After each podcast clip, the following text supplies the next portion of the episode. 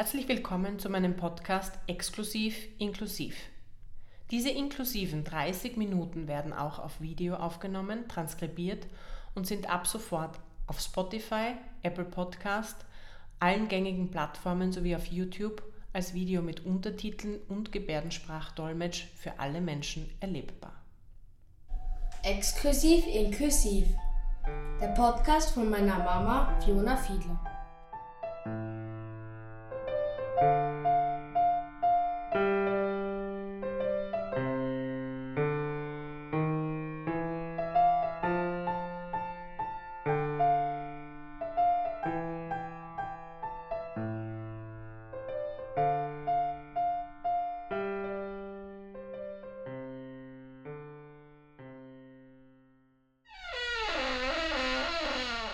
Stoßen wir gemeinsam alte, verklemmte Türen auf, um frische Luft herein und verstaubte Denkmuster hinauszulassen. Ich begrüße herzlich zur dritten Folge meines Podcasts Exklusiv Inklusiv. Heute darf ich mein Interview aus dem Presspoint in Wien aus meinem Büro mit Helene Jama, Präsidentin des österreichischen Gehörlosenbundes, führen. Wir sehen uns online mit Deli Lilmas, unserem Gebärdensprachdolmetscher, der für uns diesen Podcast übersetzt, damit ihn alle Menschen erleben können. Herzlich willkommen. Hallo, Dankeschön. Liebe Helene, ich darf dich an dieser Stelle bitten, dich unseren Zuhörerinnen und Zuseherinnen kurz vorzustellen. Ja, gerne. Also ich heiße Helene Jama, mein Gebärdenname ist Helene, der wird so bei meinen Haaren ausgeführt. Ähm, ich bin gehörlos, bin bilingual aufgewachsen, war als, äh, war als Lehrerin tätig, als äh, dann im Parlament, habe auch viel im Kunst- und Kulturbereich gemacht, aber immer wieder auch, also bin seitdem auch immer in der Politik eigentlich tätig gewesen. Ja. Sehr gut. Ähm, ich habe mich etwas schlau gemacht im Vorfeld und habe gelesen, dass du erst mit zwei Jahren dein Gehör verloren hast. Ähm, hast du noch Erinnerungen an diese Zeit, beziehungsweise kannst du dich noch an ein Hörvermögen erinnern? Ja, also ich erinnere mich, ich habe da eine Situation, und zwar in der Kirche. Ich kann mich an die Orgel erinnern äh, und ich kann mich auch erinnern, als ich sie plötzlich nicht mehr gehört habe. Ich bin in die Kirche hinein und es war still. Es war einfach still und ich habe mich irgendwie gewundert und ich habe dann auch den Mann gesucht, der die Orgel da spielt und hat sie gespielt, aber ich habe nichts gehört. Und da hatte ich dann plötzlich das Gefühl, dass die Kirche so kalt ist. Es hat sich kalt angefühlt. Ja? Das ist meine Erinnerung, die ich noch ganz stark habe. Ja? Mhm. Ähm, wie war dann deine Schulzeit? Ähm, du konntest nicht in Gebärdensprache unterrichtet werden. Wie kann man sich jetzt einen Unterricht vorstellen? Wie, wie hast du ihn erlebt? Puh, also die Schulzeit, das war nicht äh, so toll. Also meine Eltern haben mich in eine schwerhörigen Schule geschickt, obwohl ich gehörlos war. Normalerweise ist das verboten gewesen, aber meine Eltern wollten das unbedingt, weil einfach der Lehrplan und die Schulausbildung in einer schwerhörigen Schule besser war als in der gehörlosen Schule, auch wenn es verboten war für mich. Man durfte nicht gebärden. Wenn man gebärdet hat, dann hat man... Ja, gleich einmal eine Warnung bekommen ähm, und dass man das nicht tun soll. Es war halt so, dass meine Eltern viel Bildungsarbeit geleistet haben und ich sage mal so, alleine hätte ich es nicht geschafft. Meine Eltern haben mich auch zu Hause sehr, sehr viel unterstützen müssen. Das heißt, es war auch eine psychische Belastung, ähm, nicht gebärden zu dürfen. Absolut, ja, definitiv. Insbesondere, wenn man gehörlos ist und die Einzige in der Klasse, dann wird auch noch von einem verlangt, dass man nur Einser und Zweier hat, weil bei einem befriedigend wird man wieder sofort in die Gehörlosenschule geschickt. Und das war dann so ein, ja, die Menschen mit Behinderungen müssen sich extra beweisen, weil sonst werden sie woanders hingeschickt. Das war halt doch ein Druck, ja. Also weit weg vom inklusiven Gedanken. Ähm, also, Du warst auch Lehrerin, wie ich auch. Ähm, wie hast du das Studium gemeistert? Ah, du warst auch Lehrerin, das wusste ich gar nicht, ja. Sehr gut, sehr gut zu wissen. Also zu meinem Studium, ähm, das war auch eine ganz interessante ähm, Situation, weil normalerweise durfte ich ja nicht aufgenommen werden, weil die Hochschulverordnung und Zulassung sagt quasi, dass das nicht erlaubt ist. Es, haben, es gab viele Kämpfe, um da wirklich eine Möglichkeit zu bekommen, da dieses Studium zu machen. Das war damals die Tochter von der Ministerin Rauch, die hier auch eine Sehbehinderung hatte und studieren durfte. Und mit der Argumentation habe ich gesagt, warum ich nicht auch? Und so bin ich auch hineingekommen. Also es war so, dass ich natürlich vieles nicht ähm, verstanden habe und einfach alles schriftlich nachgeholt habe. Und das war dann irgendwie so mein Alltag. Also es war dann einfach so mein Alltag, dass das halt einfach zusätzlich ein Aufwand war. Jetzt könnte ich mir das gar nicht so vorstellen. Ja. Das heißt, es war eine große, große Doppelbelastung eigentlich. Also ich würde mal sagen, für mich war das Studium ähm, einfacher, weil es ein Thema war, das mich sehr interessiert hat. Man konnte sich ja auch die Fächer aussuchen, man konnte auch sehr viel selbst erarbeiten. Die Belastung für mich war die HTL-Matura Maschinenbautechnik. Das war, ich meine, das interessiert mich genau gar nicht, aber ich habe die Matura gebraucht.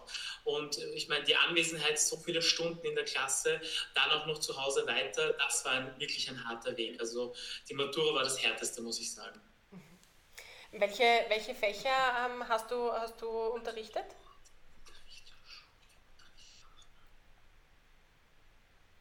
Also es war so, äh, als gehörlose äh, Pädagogin musste ich quasi als äh, Hauptschullehrerin arbeiten. Ich hatte das Fach Mathematik, Deutsch durfte ich nicht, weil ich gehörlos bin.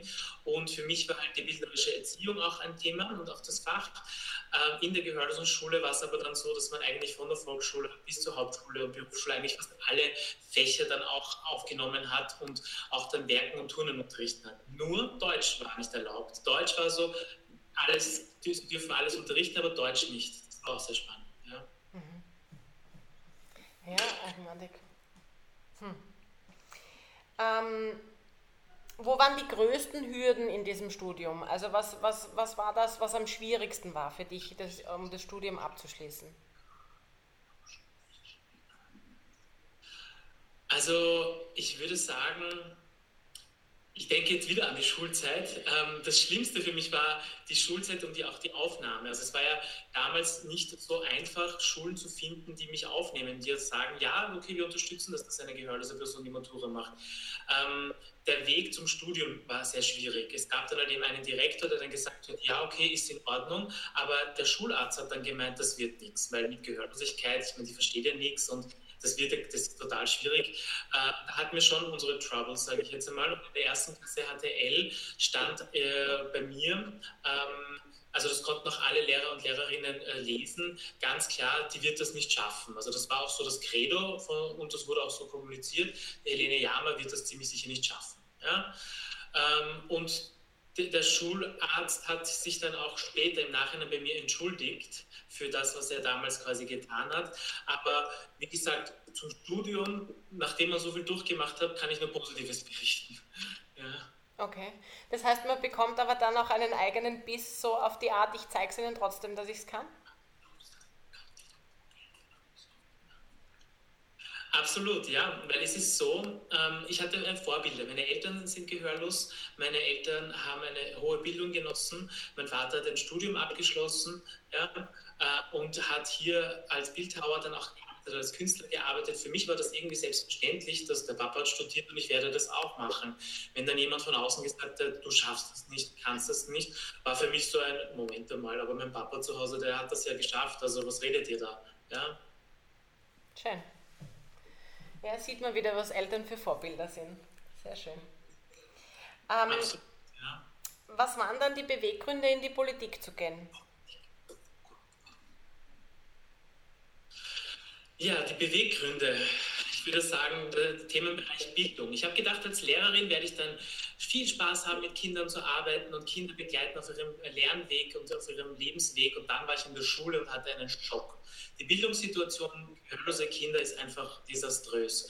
Viele Schülerinnen und Schüler gehörlos brauchen einfach unglaublich viel Zeit, weil das System einfach nicht für sie gemacht ist. Und ähm, die, ich bin dann in die Politik gegangen, um einfach da auch um Veränderungen zu schaffen, um auch hier ähm, ja, etwas zu verändern in diesem ganzen Bildungssystem. Das war einer meiner, eines meiner Hauptgründe eigentlich. Mhm. Verstehe ich gut. Es ging mir ja ähnlich. Also ich war ja ähm, zwei Jahre Volksschullehrerin nur und war im ersten Jahr in der Lehrerreserve und bin im ersten Jahr 16 Schulen angefahren, in denen ich unterrichten durfte, teilweise einen Tag, teilweise eine Woche, teilweise sechs Wochen. Ähm, und da sieht man dann schon sehr viel und da sieht man viel, was passiert gut, was, was funktioniert gut und auf der anderen Seite, was funktioniert gar nicht. Und da war es dann eben auch so, dass ich dann zur Nationalratswahl angetreten bin, weil ich mir gedacht habe, ich möchte nicht nur für meine kleine Klasse was verändern, sondern für alle. Also die, ja. Idee, die Idee dahinter. Gut, ähm, jetzt bist du Präsidentin des österreichischen Gehörlosenbundes. Was sind da deine Aufgaben? Was, wie schaut dein Alltag aus? Ja, äh, wie beschreibe ich den am besten? Ähm, ich würde mal sagen, es würde den österreichischen Gehörlosenbund nicht geben, wenn es die Chancengleichheit gäbe und wenn gehörlose Menschen genau das bekommen würden, was sie eigentlich bekommen sollten. Dann bräuchten wir nämlich auch keine Konventionen und keine äh, Gesetze und keine Aktionspläne. Das heißt, unsere Aufgabe ist es genau dafür zu kämpfen, jetzt wirklich in der Kürze und Würze. Wir sind da, weil es uns braucht. Ja. Mhm. Gut, ähm, du warst auch Abgeordnete zum Nationalrat von 2009 bis 2017. Eine unmittelbare Konsequenz deines Einzuges war, dass seitdem alle ORF-Übertragungen aus dem Parlament in Gebärdensprache angeboten werden. Ich finde das persönlich sensationell. Ähm, man sieht aber auch an diesem Beispiel, dass es zuerst jemanden braucht, der betroffen ist, damit sich etwas ändert, damit umgedacht wird und damit ein Stück weit inklusiv gedacht wird. Das ist eigentlich schade. Ähm, welche waren deine wichtigsten Erfahrungen in dieser Zeit?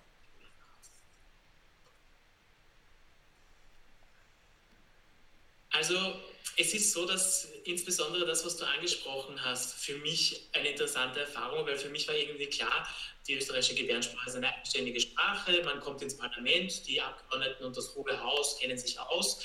Äh, und dann ähm, war es so, dass ich ein halbes Jahr vor, bevor ich angelockt wurde und im Parlament war und Ulrike Lunacek ins Europaparlament gegangen ist, bekommt man ja quasi auch schon mal ein bisschen eine Einführung in das Ganze. Und auch die Kolleginnen und Kollegen, äh, Abgeordneten, haben schon gefragt und waren so ein bisschen im Zweifel so, geht das überhaupt? Kann man tatsächlich solche Gesetzestexte überhaupt übersetzen? oder wie sollen die das überhaupt mitbekommen oder ist das überhaupt möglich? Ja? Und dann war ich dort, dann gab es die Dolmetschung und es war still. Ich habe erfahren, dass es wirklich keiner hatte, es war mucksmäuschenstill in dem ganzen Raum. Und ich sage mal so, immer wenn ich eine Rede gehalten habe, war es ein Jahr lang, also ein ganzes Jahr lang war still bei meinen Reden. Ja? Der damalige Sozialminister Hunsdorfer hat einmal gesagt, ich bin ja nicht auf der Nullsuche dahergeschwommen und wollte dann aber im Nachhinein gleich nochmals wissen von den Dolmetschern, ob man das tatsächlich so übersetzt hat, ob das überhaupt so möglich ist. Und ja, die Antwort ist ja, natürlich ist das möglich. Aber es hat wirklich ein Jahr, zwei Jahre gedauert, bis so ein Umdenken tatsächlich passiert ist und die Personen verstanden haben, ja, das ist eine Sprache und ja, es ist möglich. Mhm. Ähm, welcher war dein schönster Moment im Parlament und welcher war gleichzeitig der schlimmste? Also für mich einer der schönsten Momente äh, war auch die übergreifende, also ich sage jetzt mal Zusammenarbeit, parteienübergreifende Zusammenarbeit, zum Beispiel der Aschermittwoch mit der ÖVP, mit dem Franz Josef Voreinig, da haben wir wirklich viel miteinander machen können und das war immer zum Beispiel ein Event, das habe ich immer ganz groß gefeiert, das war eines der schönsten Momente. Und zu den schlimmsten Momenten war, ich glaube, das Schlimmste ist immer, wenn Anträge, die einem einfach ganz wichtig sind, abgelehnt werden, das tut dann einfach weh. Ja, mhm. ja das stimmt. Ähm zum Thema Anträge. Wir haben in der letzten äh, oder in einer der letzten Sitzungen den Antrag im Parlament eingebracht, dass die österreichische Gebärdensprache in den österreichischen Lehrplan aufgenommen werden muss. Ähm, kannst du unseren Zuhörerinnen und Zuseherinnen erklären, warum das so wichtig ist? Ich versuche mich kurz zu halten, weil das ist ein großes Thema. Gehörlose Menschen wachsen zweisprachig auf und es ist ihr Recht, in ihrer Muttersprache, also in Gebärdensprache auch äh, etwas wahrnehmen zu können, und zwar auf die Schule. Und diese Sprache, also ob das jetzt Deutsch und ÖGS ist, ist quasi die Basis für die Schulbildung. Es braucht einen Lehrplan, wirklich einen offiziellen, so wie für alle anderen Sprachen, als Hauptfach. Möglichkeit, als Wahlpflichtfachmöglichkeit, aber auch als Fremdsprachmöglichkeit und äh, somit auch den Zugang für hörende Menschen nicht nur für Gehörlose, sondern für alle Schülerinnen und Schüler. Das würde es auch ermöglichen, dass einfach hier Kompetenzen erworben werden können von allen Schülerinnen und Schülern in einer weiteren Sprache. Dadurch können Kompetenzziele erreicht werden, dadurch kann selbstbestimmtes Leben erwirkt werden. Wir freuen uns, wenn der Schulunterricht auch in Gebärdensprache für Schülerinnen quasi in Gebärdensprache ermöglicht werden kann, was leider bis dato nicht der Fall ist. Hm. Ähm, ich war selber Lehrerin für Deutsch als Zweitsprache für Kinder mit Migrationshintergrund. Ähm, da hat es immer geheißen, es ist wichtig für die Kinder, ihre eigene Sprache zu lernen, damit sie Deutsch überhaupt lernen können. Ist es bei der Gebärdensprache gleich? Absolut, ja. Ähm, der wichtige Unterschied hier ist, dass gehörlose Menschen, wenn sie sie hören halt einfach nichts und können die Lautsprache nicht als natürlich, äh, natürliche Sprache wahrnehmen, sondern die Gebärdensprache, die visuell ist, einfach natürlich wahrnehmen und dadurch auch eine sprachliche Kompetenz entwickeln. Gehörlose Kinder äh, wird, wenn sie in äh, Lautsprache unterrichtet werden, etwas ganz Großes weggenommen und es ist viel belastender in einer Fremdsprache, fremdgesteuert, äh, beschult zu werden, als mit einer Sprache, die das Kind natürlich versteht, natürlich aufnehmen und natürlich verarbeiten kann. Und da ist einfach die Frage, warum wird hier, oder beziehungsweise die, die, die Tragik, es wird entschieden, dass quasi Schülerinnen in einer Fremdsprache geschult werden und nicht in ihrer Sprache, in der sie quasi das können. Das gleiche mit Musikunterricht. Musikunterricht wird verweigert. Warum? Es gäbe Möglichkeiten. Stimmt, ja. Musikunterricht kommt auch immer zu kurz. Also auch in der Ausbildung. Es war immer die, die Vorlesungen sind immer weitergegangen, Musik hat irgendwann aufgehört. Und ich habe mir gedacht, warum? Musik ist so eins der, der grundlegendsten Dinge eigentlich, also für mich jetzt. Ähm, ich mich da eh auch schon äh, mit Delil unterhalten, wie, wie gehörlose Menschen Musik wahrnehmen und dass das ein irrsinniger, ähm, komplexer Vorgang ist, das ähm, zu transportieren, was in der Musik vermittelt wird, was ich, was ich irrsinnig schön finde. Also, ja. Gut. Ähm, das ist vielleicht auch das Stichwort für unseren Top-Flop. Ähm, welcher Satz oder welche Aussage kannst du nicht mehr hören?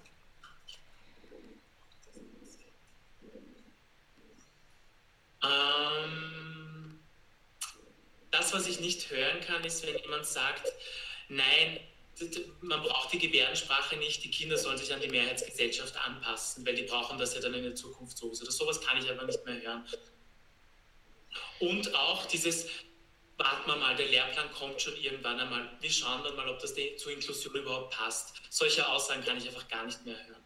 Mhm. Ja. Verstehe ich gut. ähm, es ist aber auch so, dass man die Gebärdensprache ja auch in der Schule anbieten sollte für Kinder von, von ähm, gehörlosen Eltern, die eigentlich schon hörend sind. Aber das reicht ja auch nicht, wenn sie das von den Eltern lernen, oder? Die brauchen ja auch wahrscheinlich einen Grundstock in der Gebärdensprache, damit sie auch mit den Eltern gut kommunizieren können. Absolut. Deswegen braucht es auch dieses Wahlpflichtfach äh, Gebärdensprache für Coders, also, äh, also Kinder mit gehörlosen Eltern, hörende Kinder mit gehörlosen Eltern. Dann äh, ist, besteht auch die Möglichkeit, dass die eben die Muttersprache kennenlernen und verstehen, auch auf einer anderen Ebene und dadurch könnte auch dann in Zukunft, können diese Kinder, wenn sie diese Sprache können, sicherlich auch in den verschiedensten Berufsfeldern dann noch tätig werden. Vielleicht unter anderem auch eben mit Gehörlosen arbeiten. Mhm. Ja? Wie ist das im Moment? Genau, also auch für Hörende wollte ich noch sagen, ist das natürlich von großem Vorteil, wenn einfach dieses Wahlpflichtfach Gebärdensprache ähm, einfach in Anspruch genommen wird. In Amerika beispielsweise ist amerikanische Gebärdensprache, American Sign Language, wirklich eine der Top-Sprachen, die sofort äh, von, die von ganz vielen Hörern in Anspruch genommen wird und wo auch viele Gebärdensprache können. Ja, und wo das Ziel der Inklusion noch ganz stark äh, fokussiert angegangen wird. Ja. Mhm. Ähm, jetzt habe ich meinen Faden verloren. Hm, egal. Ähm, wir brauchen meiner Meinung nach ein inklusives Schulsystem in Österreich. Ähm, wie, wie glaubst du, bis wann oder ob wir das erreichen können? Puh, das ist eine schwierige Frage. Also ich würde sagen, es ist immer eine politische Entscheidung, ein politischer Wille, die richtigen Personen zur richtigen Zeit. Ja, äh, wenn jemand äh, eine Position innehat, wie zum Beispiel ein Minister, eine Ministerin und selbst betroffen ist oder in der Familie oder in ihrem Umfeld jemanden hat, betroffen ist und dadurch Einblicke möglich sind, glaube ich, verändert sich schneller etwas äh, als wie wenn man einfach gar keine Ahnung hat. Dann bleibt man vielleicht bei dem Verstecken wir die doch einfach. Ja, dann versteckt man das Problem. Da ist diese Einstellung ein, die einfachere. Aber das Leben ist halt kein Verstecken, sondern dieses Leben ist halt einfach Vielfalt. Aber Menschen mit Behinderungen sieht man kaum. Sie werden noch immer versteckt. Wo ist die Vielfalt? Wo sind die Menschen? Und das ist das, was fehlt. Ja. Ähm, Inklusion ist, ich war zum Beispiel in Südtirol und auch dort habe ich das erleben können, dass einfach Inklusion möglich ist. Oder in Reute, da war auch ein Schüler äh, mit einer mehrfach schwer, also mit einer schweren Mehrfachbehinderung. Der Schüler war in einer Klasse und war glücklich. Wir haben mit ihm gesprochen und hat gesagt, er möchte nicht zu Hause sitzen oder mit Decke starren oder in einem Heim liegen, sondern er möchte in der Klasse sein, er möchte beschult werden. Und auch wenn er rausgehen muss mit seiner Krankenschwester und wenn er Bedürfnisse hat, dennoch ist er ein Teil von dem System mit Gleichaltrigen. Und dieses System ist einfach eines, das inkludiert und nicht einfach quasi exkludiert. Und hier in Österreich müssen wir erklären, dass das eben etwas wie Wertvolles ist, aber dann kriegt man ganz viele Aber, Aber, Aber, Abers. Ja. Ja, ich glaube auch. Also das, was du gesagt hast mit dem Willen, dass der noch nicht so vorhanden ist. Die Frage ist, wie man ähm, Menschen erklärt, dass es sie theoretisch auch morgen treffen kann und dass sie selbst betroffen sein könnten. Aber es ist irgendwie so ähm, diese, diese Geschichte, was, wie gehe ich damit um, was sein könnte, so dieses Hetivari, das ist natürlich etwas, was, was schwierig ist, jemandem zu vermitteln. Ne? Ja, also ich denke, das ist einerseits schwierig, aber es braucht auch dieses Verständnis, auch dieses von dieses Normal, also Normalität. Es braucht einfach Menschen mit Behinderungen in Zeichentrickfilmen, in Zeitungen, in Büchern, in den Medien. Es braucht nicht immer quasi ähm, äh, Menschen, die, wo ich jetzt, jetzt mal jetzt salopp sage, die normal gesund und fertig, sondern es braucht einfach diese Diversität auch in der Wahrnehmung. Also das muss einfach in den Medien auch vertreten sein. Und das ist es nicht. Ja? Auch da wird ein Versteckspiel gespielt, was dann auch einen Einfluss auf die erwachsenen Menschen hat und auf die Gesellschaft somit dann auch. Ja? Hm. Wobei ich das Gefühl habe, dass es langsam kommt. Also ich, ich entweder bin ich aufmerksamer, dadurch, dass ich mich mit dem Thema beschäftige, sehr intensiv, aber es sind so ähm, Milka zum Beispiel mit der Werbung mit dem, mit dem blinden Kind, das äh, den Faden durch den Garten gespannt bekommt oder eine Salando-Werbung oder also es, ich, ich habe das Gefühl, es wird ein bisschen bewusster den Menschen, dass hier Aufholbedarf ist und dass wir hier ja, kleine genau. Schritte. Ja. Mini-Steps, genau, ja. richtig verstanden. Kleine Mini-Steps. Hm. Ja. Also es hat natürlich auch die UN-Konvention der Menschenrechte hat natürlich auch einen Einfluss, ähm, aber es ist halt einerseits in den verschiedenen Ministerien jetzt gelagert äh, und jeder hat da seine Verantwortlichkeiten. Das, was man bemerkt, ist, dass sie halt die Verantwortung ins Sozialministerium schieben. Sie werden dann wieder dazu gerufen, die, die Verantwortung wahrzunehmen. Das ist auch so ein, ja, so ein langsamer Prozess, sage ich jetzt einmal. Äh, es wird als Belastung gesehen und nicht als Vorteil. Also zum Beispiel auch in England sieht man Menschen mit Behinderungen als Kunden. Es wird äh, eine wirtschaftliche Sicht eingenommen, dass man sagt, hey, Moment einmal, wenn wir das barrierefrei gestalten, dann geht es nicht nur dieser Zielgruppe gut, sondern ganz, ganz vielen anderen. Und dadurch wächst und kann die Wirtschaft auch davon profitieren. Das ist halt ein Denken, das halt hier wichtig ist. Ja, und der Weitblick fehlt auch meiner Meinung nach. Ne? Ja, absolut richtig, ja. Mhm. Ja, auch natürlich das Geld, das budgetiert werden muss, wenn man einfach mehrere Dinge äh, parallel finanziert, so wie die zwei Schulsysteme, die einfach gerade finanziert werden parallel, dann ist es natürlich auch schwierig, das zu realisieren. Ja, es geht ja auch im, im Arbeitsmarkt. Also würde ich die Menschen anstellen, die in Tageswerkstätten arbeiten, dann hätte ich auch Leute, die in die Sozialversicherung einzahlen und ich hätte auch weniger Kosten in Wahrheit. Aber das, wie gesagt, das ist dieser Weitblick und das äh, um die Ecke denken. Einmal um die Ecke denken, das offenbar da verloren geht irgendwo. Ja, also es ist auch, hat auch mit der Versorgung zu tun, mit dieser Fürsorge. Es ist so, wir müssen diese Menschen versorgen, wir müssen uns um sie sorgen und dieser Fürsorgegedanke, der muss einfach verschwinden. Man muss die Menschen einfach Mensch sein lassen. Hm. Selbstbestimmt halt, ne? Ähm, gut, genau. jetzt äh, beschäftigt uns Corona schon eineinhalb Jahre lang oder ein bisschen mehr sogar. Ähm, Trotzdem, was war für dich der schönste Moment in diesen eineinhalb Corona-Jahren?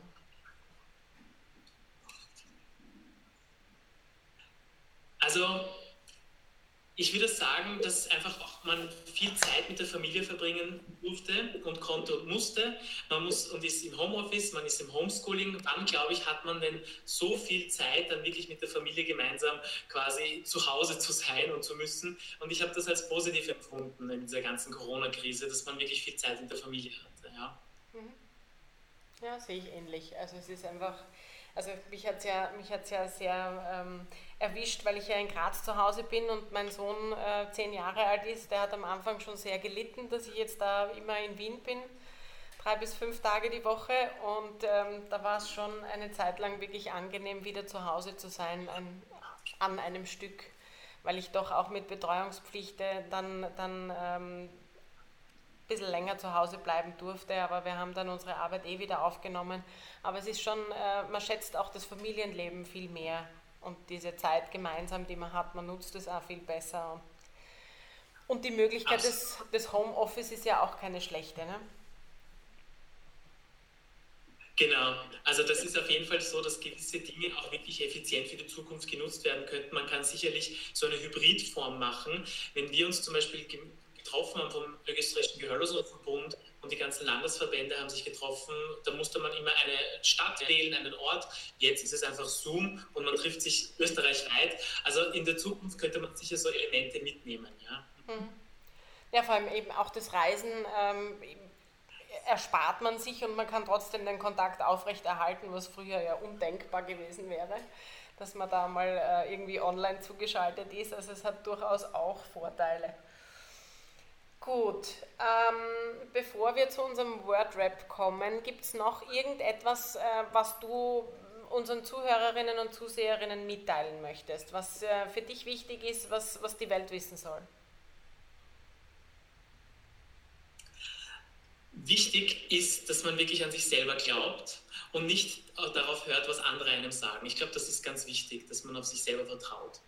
Mhm. Schön. Sehr gut. Gut, dann sind wir auch schon bei unserem Wordrap. Ähm, ich habe ein paar Sätze vorbereitet, wo ich dich bitten würde, die einfach zu vervollständigen. Gut, dann nehme ich jetzt noch schnell einen Schluck. so. Gut. Mein größtes Vorbild ist.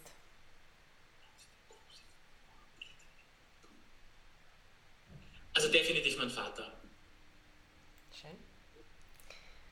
Also weil, wie gesagt, er so viel erreicht hat damals ohne Dolmetschung, ein Studium und, und selbstständig war und seine Aufträge hatte und sein Leben so gut gemeistert hat. Also definitiv mein Vater, ja. Energie tanke ich.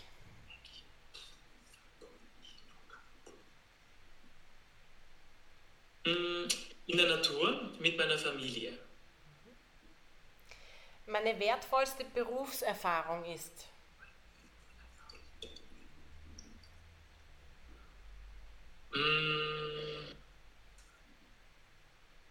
Da gibt es vieles. Also das, was das, das Schönste ist, Menschen kennenzulernen, ihre Geschichten zu erfahren ähm, und ja, sich dadurch auch selber zu entwickeln. Das ist, finde ich, das Schönste, ja. Sehr schön. Ähm, mein größtes Talent ist? Puh, also da müsste jemand anderes, glaube ich, über mich erzählen. Ich glaube, ich fühle mich da jetzt, also selbst. Hm, also ich glaube, dass ich gut im Durchsetzen bin. Also ich habe ein gutes Durchsetzungsvermögen, würde ich sagen. Sehr gut, das braucht man. ähm, kein Frühstück ohne.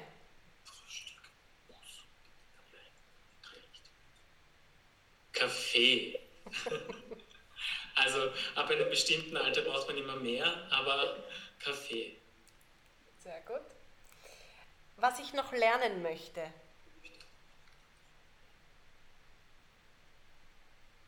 Hm. Andere Sprachen, andere Gebärdensprachen. Ähm, ich bin derzeit in einer Gebärdensprachdolmetscherinnen-Ausbildung, wo ich halt auch als Übersetzerin und Dolmetscherin vieles mache. Und da bin ich gerade so sehr interessiert an neuen anderen Sprachen. Manchmal wundere ich mich.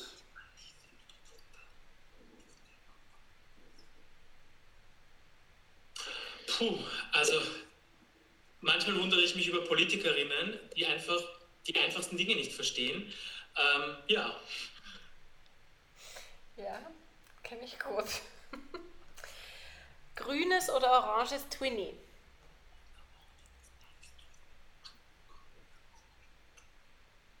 Orange. Definitiv orange. gut. Wer ich gerne für einen Tag sein möchte?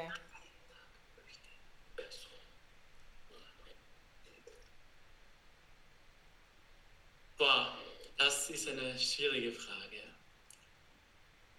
Ich glaube, Frida Kahlo, glaube ich, also glaube ich, das, das, ja, mhm. könnte ich mir vorstellen. Ja. Sehr gut. Und dann sind wir schon beim letzten von einer Fee, würde ich mir wünschen.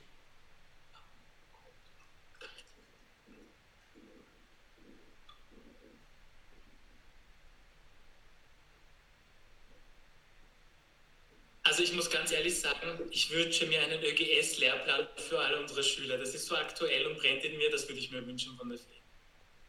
Sehr gut. Da bin ich dabei, da wünschen wir mit, vielleicht hilft es ja. ja, wunderbar, sehr gut. Sehr gut. Vielen Dank für dieses Gespräch. Ähm, ich hoffe, wir sehen uns bald in Live, wenn dann alles wieder offen ist und wenn wir uns ähm, im echten Leben treffen können. Würde mich sehr ja. freuen. Würde mich auch sehr freuen. Vielen Dank für das Interview und ich freue mich, wenn wir uns wirklich bald mal sehen wieder, ja? Sehr gut. Vielen lieben Dank. Gerne. Danke, Delil. Gerne. Danke.